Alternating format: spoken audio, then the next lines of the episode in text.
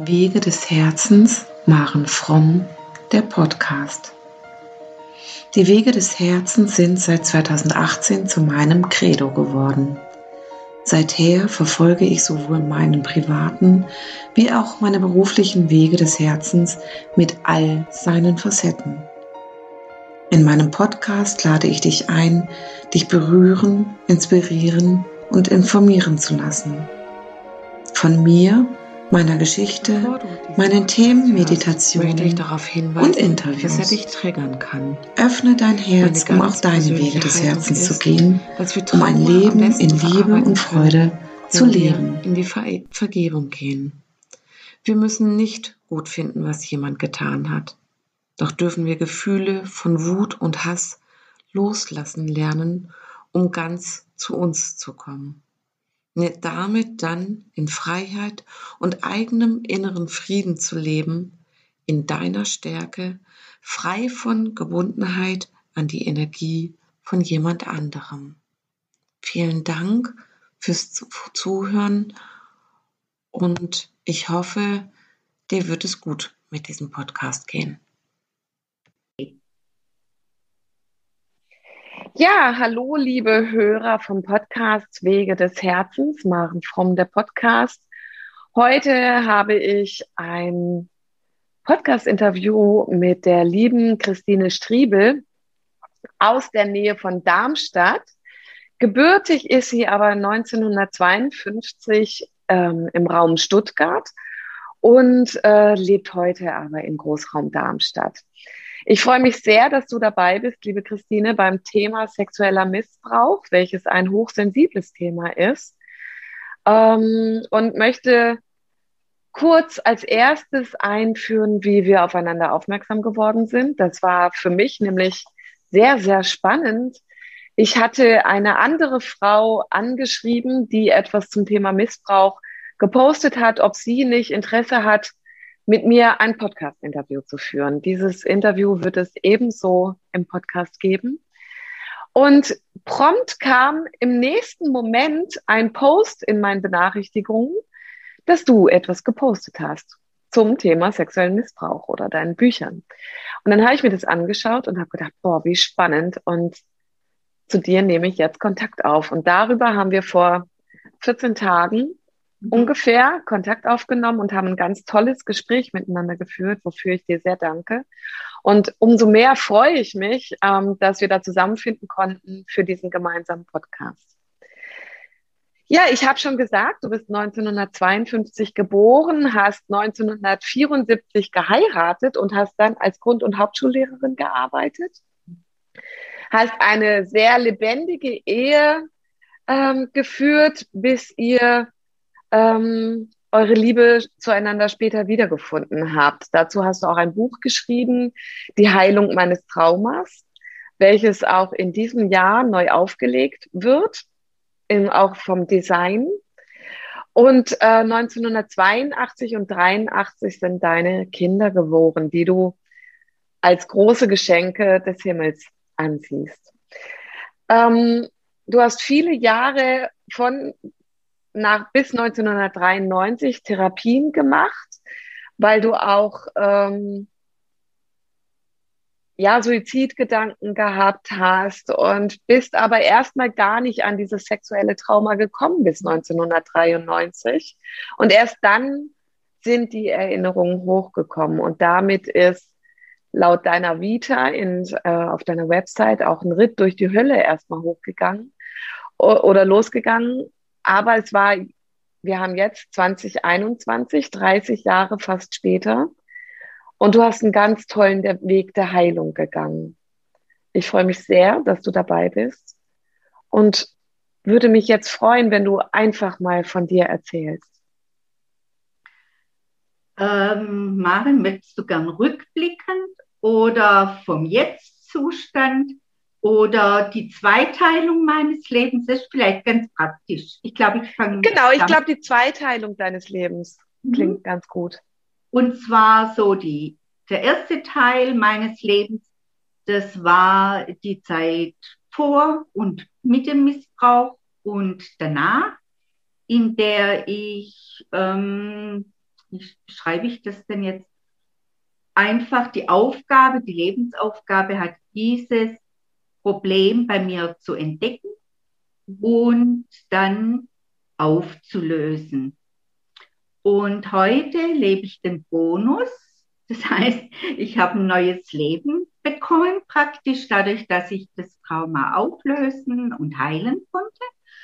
Und da ich keine beruflichen Verpflichtungen mehr habe, darf ich ganz und kann es heute auch ganz im Hier und Jetzt sein, kann mich wieder an angenehme Dinge der Kindheit erinnern und darf mein Leben genießen und jeden Tag schauen, was kommt, mit Ideen, was kommen könnte, aber ohne ein Muss. Oh, wie schön. Das ist doch ein total schöner Ausblick für Menschen, die sich auf den Weg begeben möchten. Christine, wie, wie bist du da hingekommen? Da, oder wie war dein Weg bis zu dem Moment, wo sich dein Traum eröffnen konnte? In der Zeit, das heißt, es war die Zeit vor dem 23. Juni 1993, ähm, bevor meine erste Erinnerung zurückgekehrt ist, habe ich immer wieder das Gefühl bekommen, dass ich irgendwie anders bin als andere. Zwar war das für mich normal, aber ich merkte schon, dass irgendwas nicht stimmt. Und als ich dann mit unserer Tochter schwanger wurde, habe ich ähm, also so große Probleme gehabt, aus dem Haus zu gehen, ähm, dass ich therapeutische Hilfe in Anspruch genommen habe. Und dieser Therapeut hat mir einfach so den Rücken gestärkt, dass ich in der Schwangerschaft gut für mich sorgen könnte. Und danach habe ich, ich sage immer, zehn Therapeuten verschlissen. das heißt, ich habe zehn Anläufe genommen. Aber damals war das Problem, dass man über Sexualität nicht gesprochen hat mhm. oder das Thema ausgeblendet hat, weil es unangenehm war, auch für die Therapeuten, die ja eben auch in der Zeit aufgewachsen waren, wie ich, wo Sexualität kein Thema war. Und ich hatte dann immer mal wieder neue Therapeuten, die mich auch ein Stück weiterbrachten, will ich gar nicht sagen, aber ich wusste nicht, warum ich so schwierig bin. Und am 23. Juni 93 war ich in der Behandlung bei einer neuen Therapeutin, schon seit einem halben Jahr. Und das war so eine ganz mütterliche, fürsorgliche, Therapeutin, die nie sagte, sie müssen oder sie sollten, sondern die mir zugehört hat, Fragen gestellt hat und gar nicht viel äh, sonst eigentlich gemacht hat. Und die hatte mir den Auftrag gegeben, meine Träume aufzuschreiben. Und obwohl ich zu dem Zeitpunkt gar nicht träumte, sagte, das kommt, das kommt. Und dann kamen die Träume. Und nach einiger Zeit gab es immer wieder den gleichen Traum. Also ich bin auf dem Weg als Lehrerin zur Schule, parke mein Auto. Wir hatten dann einen Parkplatz, der abzuschließen war. Ich schließe den ab, also verlasse den Platz, schließe, nee, verlasse den Platz, schließe ab und sehe dann, dass mein Auto brennt und ich stürze wieder auf den Parkplatz und rette mein Teddybär. Also so ein Feuerfilm. Ja. Und den habe ich immer wieder geträumt. Und jedes Mal, wenn ich in Therapie kam, sagte die Therapeutin, so lassen Sie uns doch nochmal über den Traum sprechen. Und an diesem besagten Termin, der mir einfach jetzt ganz fest eingebrannt ist, sagte meine Therapeutin, ähm, so, also lassen Sie uns doch mal über Ihren Traum sprechen. Und ich sage, also ich finde es unmöglich. Sie bohren und bohren an dem Traum herum. Und allmählich habe ich das Gefühl, Sie denken, ich bin sexuell missbraucht worden. Ich glaube, sie ah. spinnen. Ich war so sauer. Und dann ist mir plötzlich hundeelend geworden. Boah, mir läuft jetzt auch wieder einen eiskalten Schauer runter. Ja. Äh, ich habe gedacht, also jetzt hakt aus. Ich, ich habe also ich habe einfach gemerkt, mir wird furchtbar übel. Und dann sagt es so, wo sind Sie? Und dann habe ich gesagt, ja, im Gräbele, das heißt Schwäbisch Bettritze, bei meiner ja. Oma. Das wusste ich dann plötzlich. Und dann so, jetzt legen Sie sich da mal hin habe ich mich auf eine Decke auf den Boden gelegt und dann kam die, äh, emotional und ähm, körperlich spürend dieses ganze Erlebnis mit voller Wucht zurück. Ja? Mhm. Und ähm, ich weiß nicht, wie lange das ging. Ich denke mal, ich habe geschrien oder getobt, keine Ahnung. Also irgendwann war ich wieder im Hier und Jetzt. Und dann ähm, sage ich, bin ich jetzt wahnsinnig? Und da sagt die Therapeutin, nein, Sie haben sich erinnert. Da mhm. habe ich so lange drauf gewartet, endlich ist es soweit. Mhm. Und mh, hm, klar, später kamen dann natürlich immer auch wieder Zweifel, die dazugehören, wenn man sich so erinnert, weil man denkt, ob ich da richtig liege. Aber als ich das jetzt in der Sitzung mal als Tatsache annahm, dachte ich, klasse, jetzt gibt mein Leben einen Sinn. Also jetzt verstehe ich, warum ich in vielen Dingen so komisch bin. Ja, weshalb zum Beispiel der Sex irgendwie für mich so eine Pflichtübung ist und viele andere Dinge. Und bin dann heim, nehme äh, eine Flasche Sekt, stelle die den Kühlschrank und sage zu meinem Mann, also gut, Schatz, wir müssen jetzt einen Sekt trinken. Ähm, jetzt wird alles gut. Ich weiß, weshalb ich so komisch bin und habe ihm das dann erzählt und hatte eigentlich damals das Gefühl, juhu, Gefahr erkannt, Gefahr gebannt. Mhm. War leider der Irrtum. Aber Gott sei Dank wusste ich das zu dem Zeitpunkt nicht, weil ja, es war gut so. Mhm. Wie, wie war das, Entschuldige, wenn ich dir kurz dazwischen gehe, ähm, wie, wie war das für deinen Mann? Also, ähm, dass du mit so einer Information kommst und eine Flasche Sekt in den Kühlschrank stellst. Ich kann das total nachvollziehen, weil es mir ähnlich ging. Ähm, aber wie war das für ihn? Das ist eine ganz schwere Frage, weil ich war damals so auf mich fixiert, ich kann das okay. nicht erinnern. Ich weiß okay. ganz viel, was passiert ist damals oder auch davor. Sagt man, mein du, da war mein Urlaub, kennst du das? Ich habe ich hab also wirklich nur geschaut, dass ich funktioniere, überlebe irgendwie und ich habe ganz viel nicht mitgekriegt. Ja, ich habe auch, wenn ich mit anderen gesprochen habe, ich glaube, ich habe nur von mir geredet. Ich habe, okay. glaube ich, von außen ganz, ganz wenig klar war mal auch ein Dialog, aber ich habe mir nicht viel merken können. Okay. Also das heißt, ich kann dir das nicht wirklich sagen. Ich denke mal, er wird erleichtert gewesen sein, weil er dachte, na ja, jetzt habe ich nicht nur eine tote Frau im Bett liegen, ja, die halt ja. passieren lässt, was passiert, sondern da kommt vielleicht jetzt auch mal Power dazu. Ja. ja, aber da hat er leider noch sehr lange warten müssen. Aber immerhin war mal äh, ein Anfang gemacht. Ja? ja, total schön. Okay, du hast es für dich in dem Moment wirklich gefeiert, ja, weil es endlich, ähm, endlich auch eine Erklärung, also eine erste Erklärung dafür ja. gab, was dich in deinem Leben blockiert hat oder warum ja. du blockiert warst, wahrscheinlich in verschiedenen Situationen. Also das hat sich ja sicherlich nicht nur auf die Sexualität ausgelöst, sondern auch auf im Allgemeinen auf Beziehung, kann ich mir vorstellen. Ähm, also das weiß ich von mir, ja, dass äh, ja, dass man ja, auf einmal werden eigene Anteile auch viel deutlicher, wenn, wenn sowas erkennbar wird. Ähm, und bist mit Freude dann wahrscheinlich in deinen weiteren Therapieverlauf erstmal reingegangen. Du hast aber eben mhm. schon angedeutet, dass diese Freude erstmal nicht so weitergehen konnte. Was ist passiert? Also es sind mehrere Dinge passiert. Einmal war es so, dass, das war kurz vor den Sommerferien, dann nach den Sommerferien, waren mein Mann und ich einmal morgens gleichzeitig im Bad. Ne? Der eine hat geduscht, der andere war am Waschbecken, was bis daher oder bis zu diesem Zeitpunkt kein Problem war. Und an diesem Morgen habe ich so eine Panik vor dem nackten Mann gekriegt, weil ähm, heute erkläre ich das so, Mann gleich Täter mhm. war damals einfach so ähm, in mir verankert, dass ich das nicht ertragen habe, ihn zu sehen. Und dann musste ich also mich vom Schuldienst abmelden, musste ähm, abtelefonieren. Und von da an war ich, hing ich in einer Depression drin, aus der ich ganz schwer wieder rausgekommen bin. Vor allem, weil ich hatte dann auch immer Fieber, also immer so äh, um 38 und ein bisschen mehr Temperatur. Und die Therapeutin, die so toll war zum Aufdecken dieses Traumas, die bekam Panik. Okay. Weil, weil sie hatte selber wohl auch so eine Geschichte und sie hat es wieder weggeschoben, wieder verdrängt.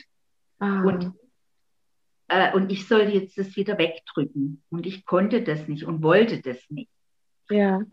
Dann hat sie mich, also das war total schlimm auch für mich, hat sie mich, ähm, ich würde sagen, rausgeworfen. Also sie hat mir die Therapie äh, aufgekündigt. Sie hat gesagt, ich kann nicht mehr kommen, weil mhm. sie das Fieber nicht wegbekommt. Und damals war das wie wenn mir ähm, meine Mutter noch einmal äh, Lebwohl gesagt hätte, mich also mit der Misere alleine gelassen hätte. Mhm.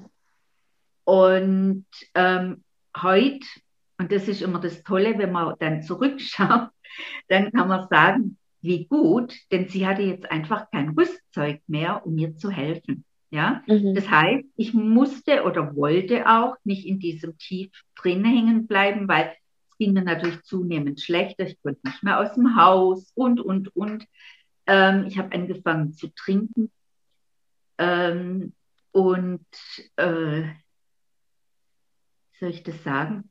ich hatte die Chance, dann eine neue Therapeutin zu finden und die war damals ganz modern, die, also von den Techniken, die arbeitete mit NLP mhm. und da kann man doch zumindest mal sehr viel ähm, bewegen. Und das war dann im Prinzip eigentlich Glücksfall, dass ich da äh, mich auf neue Therapiesuche begeben musste, ja. Ja. Und da ging es dann weiter aufwärts, aber das waren dann halt immer hm, ich sage immer so Pflaster, äh, die oder Techniken, Verhaltenstechniken, was ich tun kann, was ich äh, tun ähm, kann, wenn die Situation so und so ist. Also wenn ich einkaufen gehe ähm, und ich habe Angst, ich falle in Ohnmacht unterwegs, dann kaue ich ein Kaugummi, dann weiß ich, solange ich kaue, lebe ich noch. Ja. Oder habe einen Zettel in meiner Tasche, der angerufen werden soll, wenn ich umfalle und, und nicht mehr ansprechbar bin, weil das so meine Ängste waren. Und ähm, oder wenn ich ihm beim Einkaufen bin, kann ich den Wagen stehen lassen und nach Hause fahren wieder. Ähm, also ich, ich, weil ich habe dann Panikanfälle gekriegt, also mir wurde es heiß und kalt und mein Darm hat total abgedreht, er war überhaupt nicht mehr kontrollierbar was mich dann eben auch gehindert hat, aus dem Haus zu gehen. Ja. Und das waren aber alles dann so Hilfsmittel, die dann für eine bestimmte Situation geholfen haben, aber nicht wirklich ähm, übertragbar dann mehr waren. Also das konnte ich dann nicht aufs Kino übertragen oder so. Das mhm. funktionierte einfach nicht. Und deswegen bin ich eben so dankbar, dass ich dann ähm, 2000, ich muss immer rechnen, das weiß ich dann zeitlich nicht mehr so genau, 2009 diese tolle Traumatherapeutin gefunden habe, weil die einfach auch äh, jetzt gar nicht so das Thema immer wieder ausgebreitet hat und gefragt und gebohrt hat, was erinnern Sie, was erinnern Sie nicht und wie war das, sondern die hat einfach mit mir Vertrauen aufgebaut, mit Übungen. Und oh, schwätze ich jetzt zu viel? Nein, du darfst, alles gut. ich ähm, frage dich gleich noch was. ja, gerne. Also das war dann so, dass die, sie mit mir so Imaginationsübungen gemacht hat, was für mich also die größte Herausforderung der ganzen Therapie war, weil ich so Angst hatte, meine Fantasie auszuleben oder zu, zuzugeben, dass ich welche habe, weil ähm, das, was sie ähm, den Missbrauch noch so schlimm gemacht hat, war die Drohung dabei, dass wenn ich jemandem was erzähle, werde ich für immer in, also heißt ich lüge oder ich werde immer in die, für immer in die Psychiatrie eingesperrt. Und meine Mutter, der ich das ähm, erste Erlebnis erzählt hatte, hat mir gesagt, du lügst, Kind. Und damit ist diese Erinnerungstür auch für spätere Übergriffe einfach zugefallen. Weil in die Psychiatrie für immer eingesperrt zu sein, ohne da wieder rauszukommen, und das war natürlich von früher her, wo man Psychiatrie noch anders definiert hat, der Horror. Ja. Und diese Drohung hat eigentlich mein ganzes Leben beeinflusst. Und hat mir in der Therapie auch wirklich anderthalb Jahre gekostet, bis meine Therapeutin ähm, sich so viel ähm, Vertrauen erarbeitet hatte bei mir, dass ich wirklich dieser Fantasie ähm, folgen konnte und diese kostbare Ressource nutzen konnte, die dann letztendlich ja. zur Heilung geführt hat. Ne? Ja. Ja, Wahnsinn. Das heißt, 1993, da warst du 41 Jahre alt. Da hat sich dein Trauma öffnen dürfen.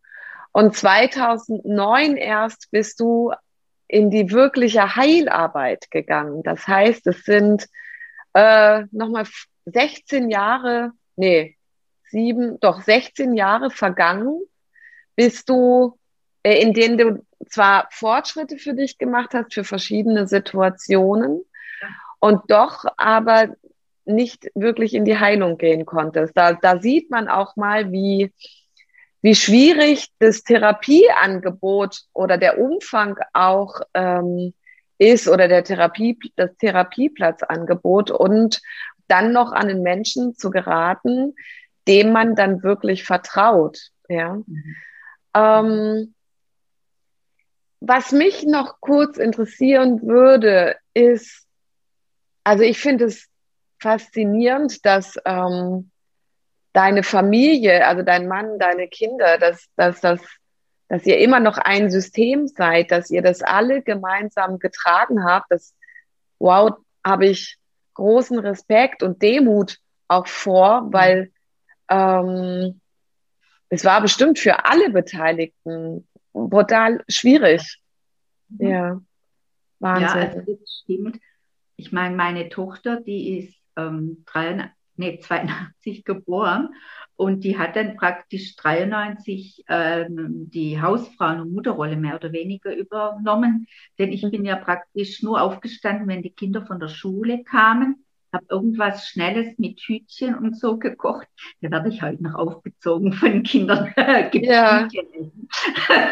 ja, ich habe also nicht geschminkt, ich habe so getan, als ob alles in Ordnung wäre, was die Kinder natürlich mit ihrem feinen Gefühl merken, dass es nicht stimmt. Äh, meine Tochter ist nicht zur Schule gegangen, weil sie Angst hatte, die Mutter lebt nicht mehr, wenn sie heimkommt. Ähm, sie, ähm, ich habe ihr dann gesagt, sie braucht keine Angst haben, ich tue mir nichts. Ähm, als es dann angesprochen hat und ich ihr versprochen habe, hätte ich es auch nicht mehr tun können. Ja.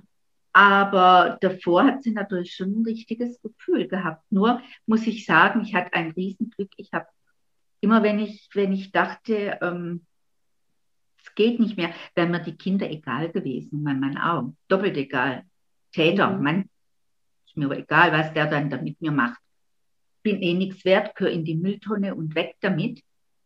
Ähm, da war ich dann immer so körperlich geschwächt, weil ich dann auch nicht mehr essen konnte und so, dass ich dann gar nicht die Kraft hatte, mir das Leben zu nehmen. Also das war ganz ja. toll eingerichtet bei mir.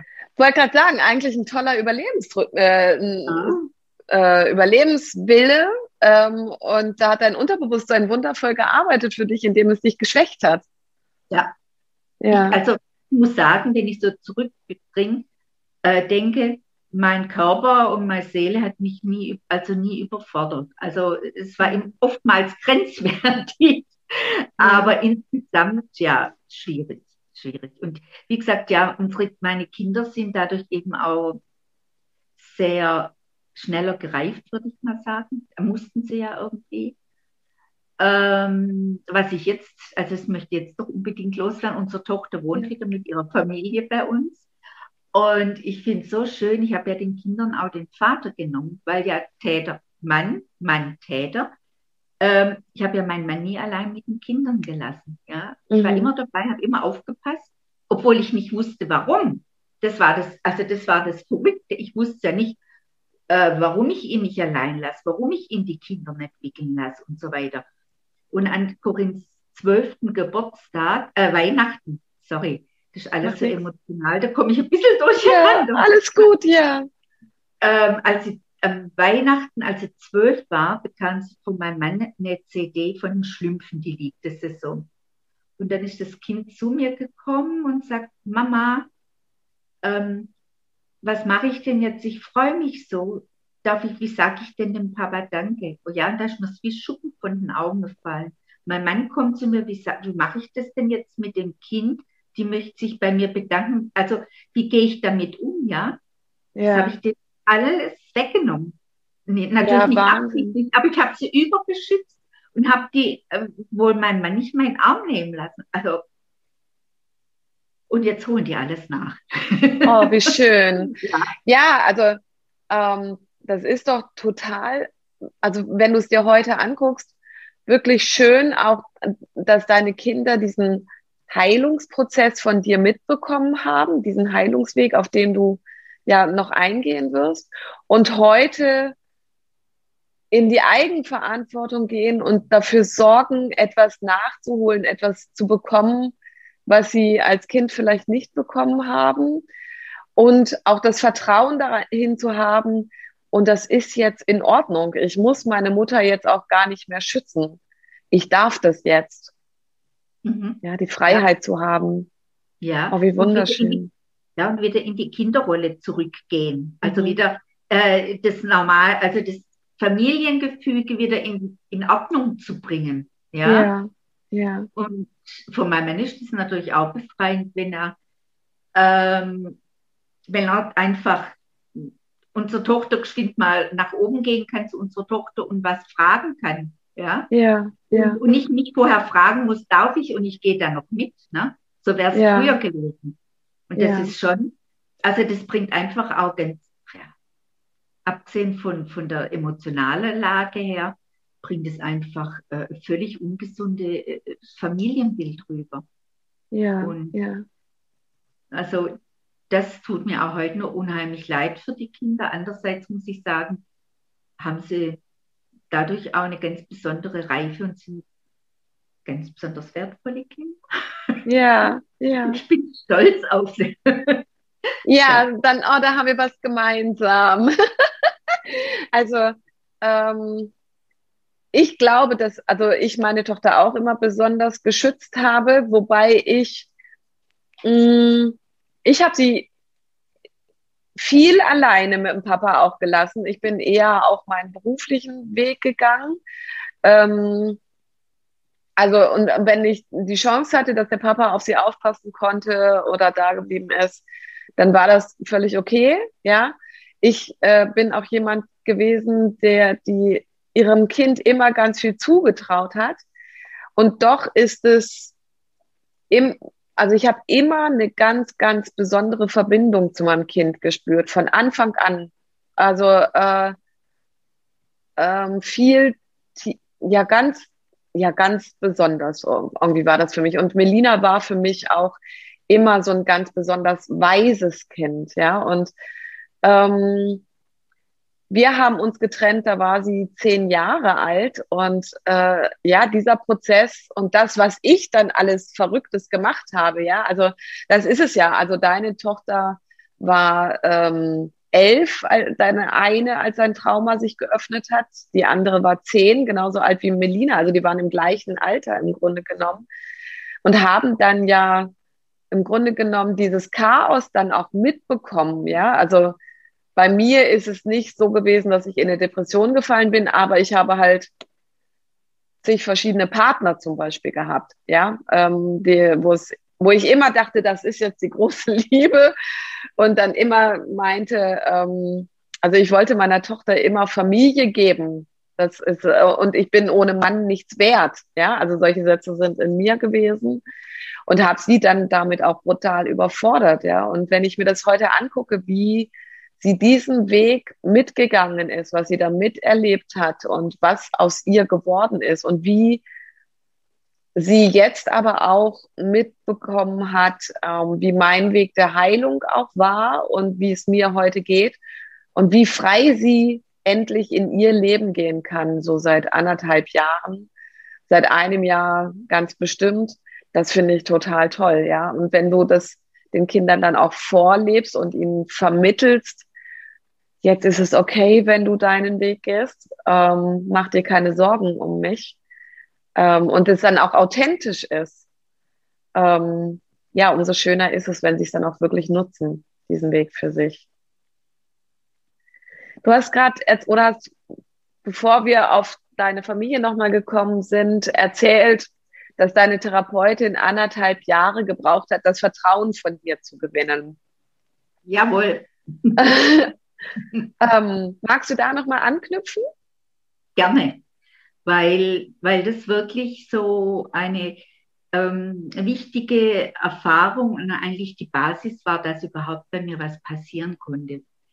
Weil ähm, ich habe die Therapeutin immer wieder getestet. Also nicht, dass ich sie angeschwindelt hätte, das stimmt nicht, aber ich habe ihr Sachen erzählt, die für mich also gefährlich waren. Also ich habe ihr zum Beispiel erzählt, dass ich mich jetzt so gedanklich als inneres Kind in einen Kokon zurückgezogen habe.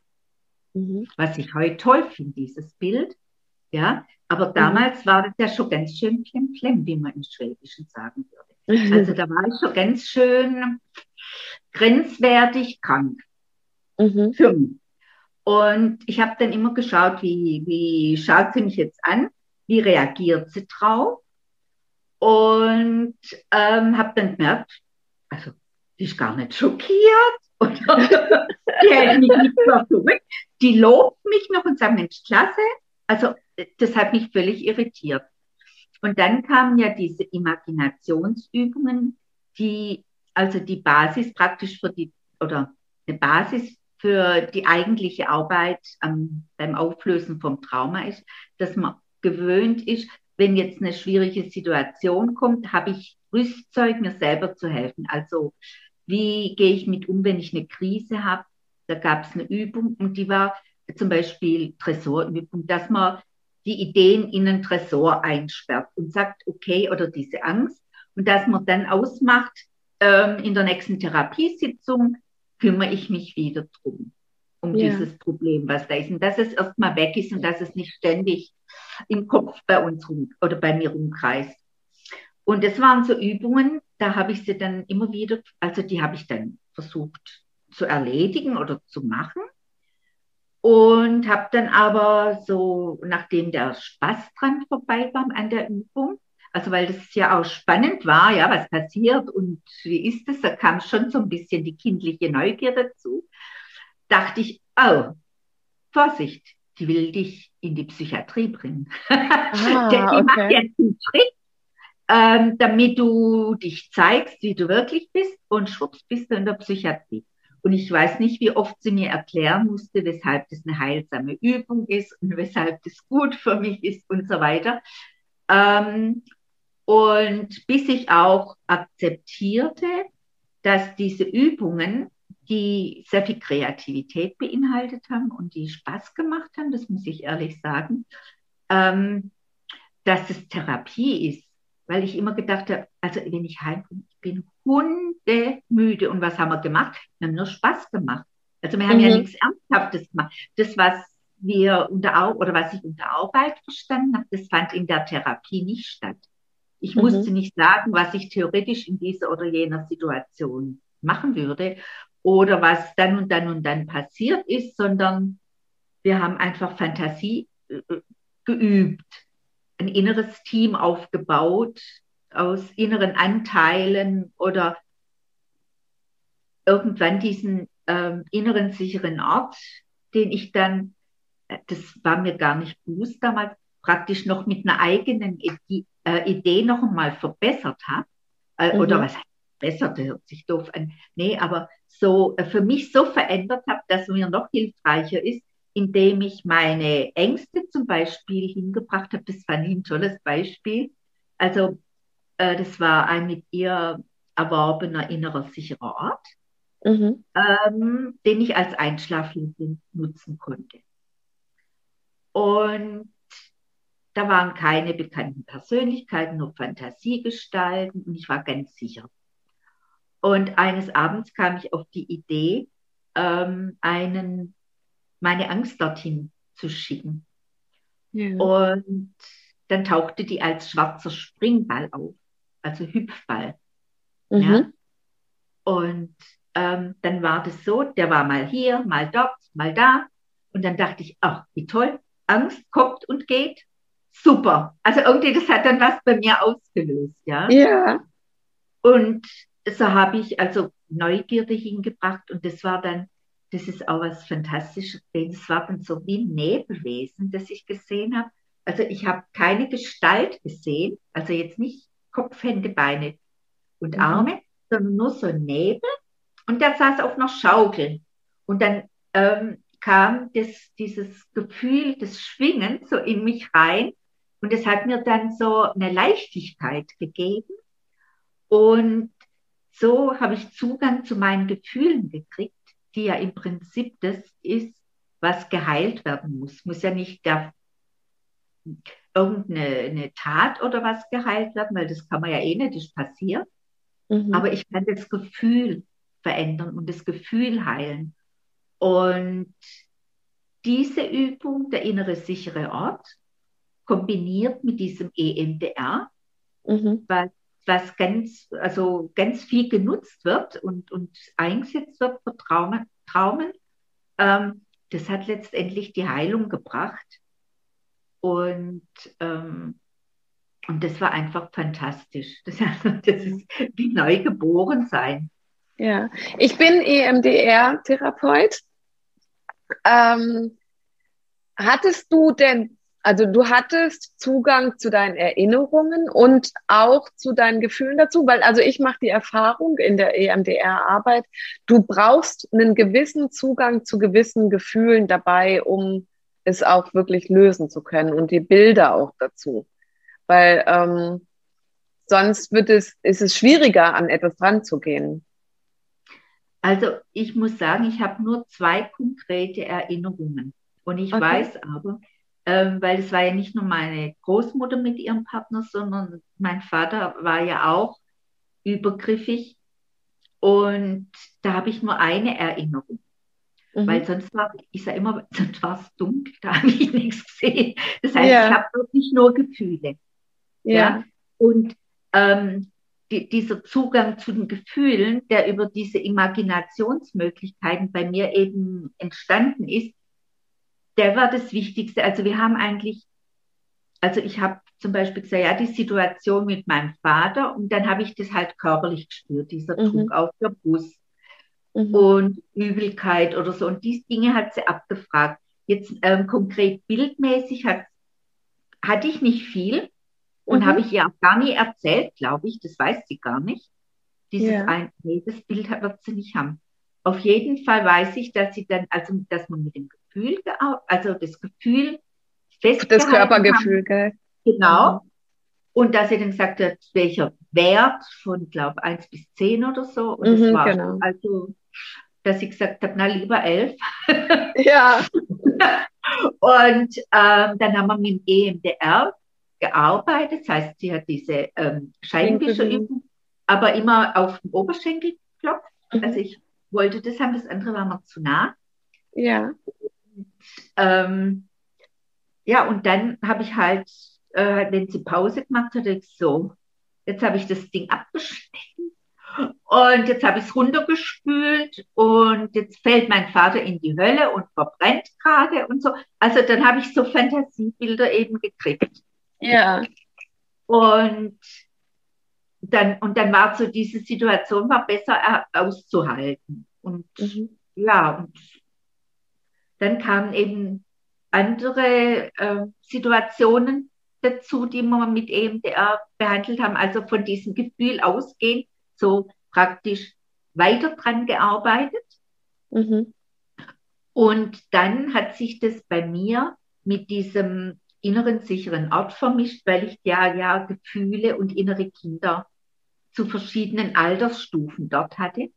Mhm. Hat sich das beim EMDR so vermischt miteinander. Also dann kamen Bilder vom, vom inneren sicheren Ort mit in das EMDR rein. Und ähm, die letzte Szene war, dass das eine innere Kind, das wohl ähm, das am meisten Verletzte war und dann als Baby wieder da war, das ist gestorben. Okay.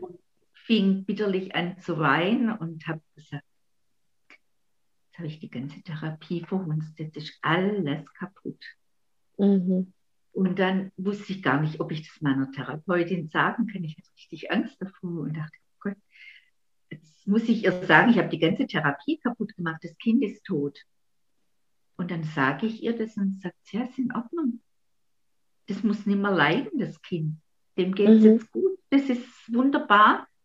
Und dann sage ich, ich gebe das nicht her. Dann sagt sie, okay, wo wollen Sie es denn haben? Und dann sage ich, in meinem Herzen. Und dann habe ich das so in, in Gedanken genommen und einfach so ans Herz geführt und gespürt und die Wärme und so gespürt. Und das spüre ich heute noch. und jetzt. Aber schön. Und es war wunder, wunderschön. Und dann kamen von dem inneren sicheren Ort die ganzen ähm, Kinder, die also zu unterschiedlichen Zeiten unterschiedliches erlebt haben, ohne dass ich es konkret erinnert habe, aber ein Gefühl, mit dem Gefühl, mhm. wo die dort waren. Und dann haben die geschrien, wir wollen auch ins Herz. Oh. Und dann, dann habe ich die genommen und dann waren die alle im Herzen. Die sind jetzt ganz warm bei mir, auch heute noch. Und das nennt man Integration, habe ich gehört. Ja, wo ja, so genau. viele Angst haben, ich will nichts integrieren. Aber das ist ja klasse, weil dann habe ich alles immer bei mir. Ja, genau. Und was da passiert ist, war mir gar nicht bewusst. Ich weiß nur, dass ich am Morgen aufgestanden bin und so fängt mein Buch dann auch an, mein Weg aus dem Trauma oder die Heilung meines Traumas. Guten Morgen, mein Schatz. Könntest du mir bitte eine Tasse Kaffee bringen? Das heißt, ich habe was getan, was ich mein ganzes Leben noch nicht gemacht hatte. Ich fragte meinen Mann um eine Tasse Kaffee weil ich jetzt sitzen wollte und meine Nacht aufschreiben wollte, was ich geträumt hatte. Und mein Mann brachte mir den Kaffee, hat mir einen Kuss gegeben und es war, als ob wir eine neue Ehe hätten oder als ob wir frisch verliebt wären oder so. Und so fängt das Buch an. Wow. Also auch, dass der Leser gar nicht, also dass der Leser merkt, es wird ein Happy End geben. Ja. Yeah. Ich kann das Buch getrost lesen, auch wenn da äh, Wege oder Momente sind, wo die nicht glaubt und die Therapeutin denkt, na, was ist mit der? Es wird gut ausgehen. Das war eigentlich auch mein Sinn, um die Menschen, die Menschen Motivation zu geben, mhm. äh, dass Heilung möglich ist. Und es lohnt sich einfach, den passenden, für sich passenden Therapeut und Therapieweg zu finden, zu suchen ja. und zu finden. Ähm, weil das Leben, das man hinterher hat, ist einfach neu, anders, ja. neugierig, mit Neugier. Als ich zur Gallen-OP ging, dachte ich, jetzt bin ich mal gespannt, wie das wird hinterher. Ich hätte gar keine Angst. Ja. Also, ja, wie geht, wie geht dir das insgesamt mit vielen Situationen? Also, ähm, ich fand es sehr spannend. Ich habe gerade heute ein kurzes Telefonat geführt, wo mir ähm, gerade meine Therapeutin also mit der ich mein Trauma geöffnet oder mit der sich mein Trauma öffnen konnte und auch in die Heilung gehen konnte. Ähm, die hat mir erzählt, dass sie mit einer Frau gesprochen hat, die mich auch kennt, die gesagt hat, die Maren ist in diesem letzten halben Jahr so friedlich geworden. Also so, die strahlt diesen inneren Frieden so aus, diese Vergebung und diese Freiheit und diese Liebe, die die in sich spürt. Ja, also ähm, für mich selber war und ist es auch nie Thema gewesen, wirklich ähm, wahrscheinlich, weil ich schon im Vorfeld, also ich habe das große Glück, ich bin 20 Jahre nach dir geboren, ich bin in einer, äh, bin wo jetzt in einem Alter seit zehn Jahren, wo wo es auch immer offener wird, darüber zu sprechen, ja, ähm, und wo es ja auch immer mehr Möglichkeiten gibt und ich ganz, ganz viel für mich auch schon getan habe, bevor mein Trauma sich öffnen konnte. Und ähm, ich glaube, dass es deswegen auch so relativ schnell bei mir in die Heilung gehen konnte, ja, weil ich schon ganz viel früher ähm, äh, im Vorfeld für äh, bedingungslose Selbstliebe und so getan hat, mhm. habe. Und ich ähm, konnte dadurch auch total in der Vergebung sein oder ich bin in der totalen Vergebung. Ja, es gab für mich nie dieses Täter-Opfer-Denken, sondern für mich war und ist nach wie vor, so wie bei dir, dort 1993, wow, danke, dass du dich gezeigt hast. Ähm, auch wenn die Sitzungen, die ich dann gehabt habe, also ich habe es nicht mit EMDR bearbeitet, sondern mit einer Form von Trance, mit einer Atemtechnik bin ich ähm, vier, fünf Mal nochmal in mein Trauma reingegangen. Also ich habe da dann vier, fünf Situationen nochmal durchlebt, bis ich für mich selber ganz klar gesagt habe, so und jetzt habe ich genug gesehen, jetzt darf es in die Heilung gehen. Und dann habe ich also noch ein paar Heilungssitzungen dazu gemacht. Mhm. Genau. Und ich bin einfach nur dankbar, dass ich es weiß und dass es auch in meinem Herzen anerkannt ist. Ja, und ähm, ich und es zu mir gehört und ich dann dementsprechend auch, ähm, wenn ich, ich weiß, dass ich äh, zum Beispiel auch eine gewisse Angst vor der Partnerschaft habe, ja, ähm, so, äh, was da auf mich zukommen kann, weil man kann ja immer für sich selber ganz viel tun. Und wenn du alleine bist, dann ist es ja alles ganz easy. Und ich glaube aber, dass ein Mensch, der in dein Leben tritt, ja auch nochmal ganz viel spiegeln kann, ja, und neue Herausforderungen stellen kann. Und ja, da bin ich schon, also nee, es ist keine Angst, sondern eine Aufregung davor, ähm, was für Herausforderungen da nochmal kommen könnten oder äh, inwiefern ich dann so dabei bleibe. Christine, ähm, seit wann sagst du für dich, jetzt, jetzt lebe ich wirklich mein zweites Leben? Ich hatte mir das Datum extra aufgeschrieben, aber ich habe es nicht auf dem Zettel. Ich glaube echt nicht. Doch, 30.08.2011. Weil ja. es ist verrückt. Äh, ups, das Aufdecken äh, des Traumas habe ich mit Datum fixiert. Und ja. das Ende meiner Traumatherapie oder wo der Anfang meines Gutseins war, da war mir das völlig egal, was es vom Thema, also vom Datum ist, weil ich einfach nur glücklich war. Ja. Und da habe ich gar nicht mehr die Rückschau genommen. Ich musste also erst mal Therapeutin nochmal ansprechen.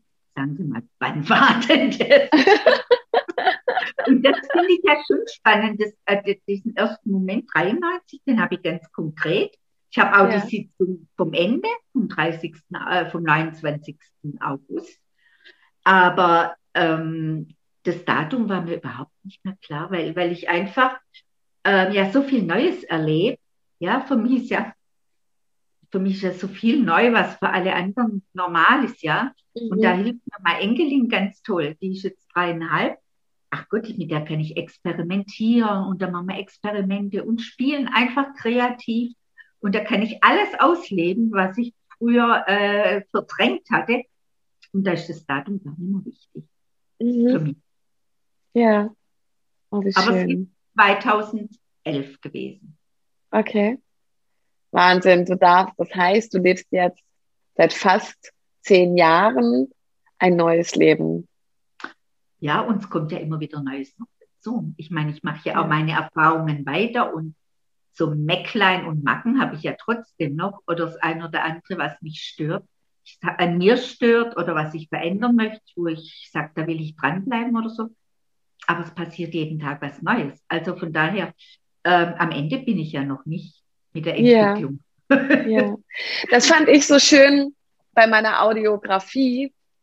Ähm, da hat mich äh, mein Audiograf gefragt, Maren, wo siehst du dich, also weil das war Ende 2020, als wir das letzte Interview geführt haben. Und dann hat er gefragt, wo siehst du dich 2030? Und dann habe ich gesagt, keine Ahnung. Ja. Ähm, und ich habe, also weiß ich wirklich nicht, weil mein Leben verändert sich so rasend schnell, dass ich selber manchmal nicht hinterherkomme. Oder äh, ich erlebe so tolle Dinge. Ähm, und ich habe dann die Rauhnächte 2020 auf 2021 auch gemacht. Und da ist mir auch so bewusst geworden, dass wenn du dich bewusst auf dein Leben einlässt, das mit so viel Liebe und Freude dann angehst und genießen kannst, dass du, dass deine Seele dadurch auch spürt, was sie nach wie vor auch immer wieder freigeben kann und was immer wieder mehr in die Heilung gehen kann. Und ähm, für mich ist es ein mich immer tiefer, tiefer kennenlernen, was ich so berührend finde. Ähm, so, ja praktisch so jedes Jahr auch so eine Rückschau zu halten, wer bin ich jetzt? Ja, was, was ist in dem ganzen Jahr passiert? Und deswegen, ähm, ich weiß, ich, ich sage immer, ich weiß, wer ich jetzt bin und was ich jetzt kann, aber ich weiß nicht, wie es in ein paar Monaten ist. Mhm. Und ähm, finde das total schön, weil ja viele auch da so speziell im Business auch sagen, ja, du musst doch wissen, wer du bist. Ja, na klar, weiß ich im Großen und Ganzen, wer ich bin. Aber es gibt so viel Neues, Tolles und das Leben ist so aufregend. Mhm. Und ähm, das finde ich doch total schön, auch da offen für zu sein und das zu ja. leben. Deswegen schreibe ich auf Karten auch nicht mehr, bleib so wie du bist. Wäre ja. langweilig. Ja, Stagnation genau. ist tot. Also ja. für mich, ich brauche ich brauch schon auch Action, aber ich muss, ich kann planen, das eine oder andere. Aber ob ich jetzt noch ein Buch schreibe oder nicht, äh, schon allein das Spiel mit, mit den Gedanken oder mit der Idee, was man machen könnte, klasse. Aber ob ich es tue, weiß ich nicht. Heute ist heute, heute mache ich es nicht. Und morgen schauen wir wieder. Ja, genau. Oh, wie schön. Das ist, so wie Eckart Tolle dann sagt, das ist das Jetzt. Genau. so schön, ja. liebe Christine. Gibt es noch irgendetwas, was dir ganz wichtig ist, was du noch den Zuhörern mitgeben möchtest zum Abschluss des Gesprächs?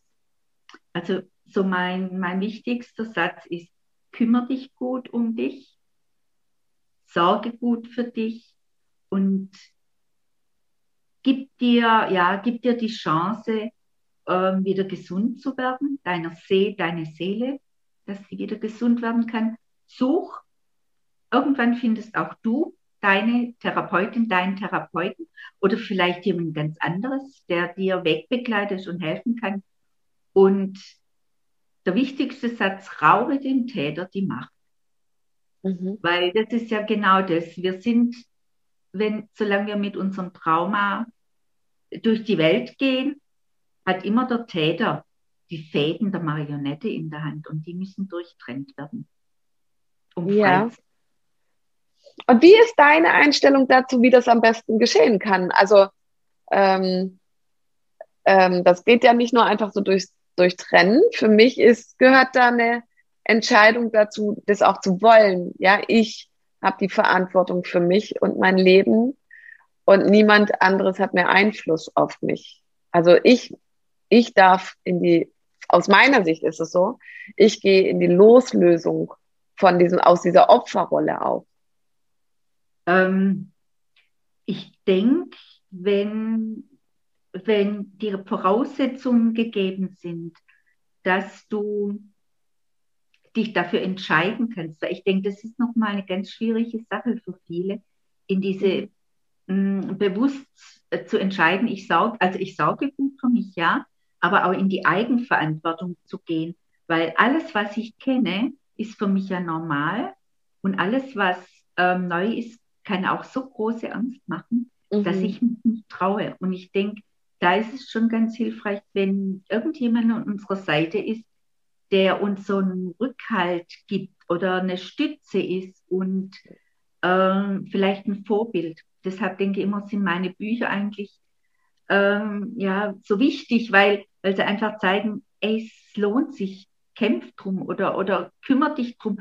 Und wenn man die richtige Methode hat, ich denke, das hast du auch ganz schön beschrieben, dann geht es auch leicht. Da muss man ja. nicht vom Kopf her sagen mehr, äh, ich, ich gehe jetzt in die Eigenverantwortung. Das passiert dann, glaube ja. ich. Ja. Also, ja, der erste Schritt ist, der erste Schritt ist, äh, zu sagen, ich möchte so nicht mehr leben und ich suche mir Hilfe. Und das ist ja schon Eigenverantwortung. Also auch wenn ich das vielleicht gar nicht bewusst so sage, aber wenn ich feststelle, mir geht es nicht gut, weil ich irgendwie irgendwelche Schwierigkeiten oder Blockaden habe, und mir dann Unterstützung nehme, das ist für mich schon Eigenverantwortung und Selbstwirksamkeit. Ah. Genau. Okay. Dann, ja. und das kann jeder irgendwann, oder ja, wenn es ihm wirklich schlecht geht, äh, ist das die Option. Genau. Ja, ich habe genau. gedacht, du meinst es jetzt genau mit diesem Wort auch äh, äh, tituliert oder so, weil das denke ich ist schwierig. Ja. Aber so wie du es jetzt erklärst, genau, So ist es, ja. ja. Genau. Und dann darf Vertrauen erstmal wachsen in diese Person, die ähm, mich begleitet. Ähm, vielleicht manchmal geht es ganz schnell, ja, und so wie du aber vorhin auch gesagt hast, manchmal ist das innere Kind über, also darfst du dir ja überlegen, dass du schon viele, viele Jahre dann im Grunde genommen daran gearbeitet hast und ähm, was für ein Lebensprozess ja auch schon hinter dir ist. Und dann kommt so ein, so ein Mensch in dein Leben wie deine Traumatherapeutin ähm, und du spürst wahrscheinlich instinktiv und unbewusst, oh Gott, die ist es jetzt. Und oh Gott, lasse ich das jetzt wirklich zu? Und deswegen durfte die anderthalb Jahre auch getestet werden. Um genau. da wirklich, wirklich, also ja, wenn man 50 Jahre seines Lebens kein Vertrauen hatte und plötzlich spürt, oh, das könnte jetzt eine Hausnummer werden. ja, das Verrückte ähm. ist ja, du denkst ja, du hast, also du kennst ja nur die Art deines Vertrauens oder wie viel Vertrauen du hast. Und du denkst ja, das ist auch ganz normal. Ich habe Vertrauen, klar, aber ich, ich, weil ich das andere nicht kenne. Ja. ja. Und dann merkst du plötzlich, oh, und ich, mir ist das eigentlich auch ehrlich gesagt erst aufgefallen, als ich das Buch geschrieben habe und mein Tagebuch nochmal durchgesehen habe. Ja, ja. da habe ich gesagt, du hast da das nochmal gefragt, ob, ob sie dich wegsperren will. Du hast da nochmal gefragt. Ey, und die hat dir jedes Mal geduldig erklärt, also, ja. dass es kein Versuch ist, mich in die Psychiatrie zu bringen. Also, das ist, das ist einem in dem Prozess auch gar, also war mir in dem Prozess auch gar nicht so wichtig. Mhm. Das ist mir erst rückblickend klar geworden, dass es wirklich, ähm, bis ich richtiges Vertrauen hatte, zumindest das Vertrauen, was ich jetzt darunter verstehe, mhm. äh, dass es einfach ewig lang gedauert hat. Ja, ja Wahnsinn. Liebe Christine, ich danke dir ganz, ganz arg für dieses wirklich berührende und auch sehr offene Interview mit dir. Ich wünsche mir, dass wir dich, lieber Zuhörer, damit gut erreichen konnten, dass, äh, dass wir dir Mut machen können, damit dann auch auf deinen Weg zu gehen. Und liebe Christine, ich möchte mich jetzt bei dir ganz herzlich verabschieden und ja, ich hoffe, wir bleiben da auch im Kontakt und ich werde für alle auch den Link zu deiner Website und zu deinen Büchern auch unter dem Podcast schreiben. Vielen, vielen Dank, dass du da warst. Vielen Dank, dass du mich eingeladen hast, liebe Maren. Maren, meine nicht Maren. Ähm, und ähm, ich möchte noch sagen, wenn mir jemand schreiben möchte über die Homepage, darf er das gerne tun, weil oh, das ja. ist so das, was ich immer wieder mache, dass ich nicht lang, aber kurzfristig ein Fragen beantworte und auch eine Unterstützung gebe, wenn notwendig. Ersetzt natürlich keinen Arzt und Therapeut. Mhm. Ja, aber kann Mut machen. Ja. Genau. Ja. Vielen, okay. vielen herzlichen Dank dir. Bis ich dann. Danke dir. Tschüss, Maren. Tschüss. Tschüss. Vielen Dank fürs Zuhören. Bis zum nächsten Mal bei Maren Fromm, der Podcast Wege des Herzens.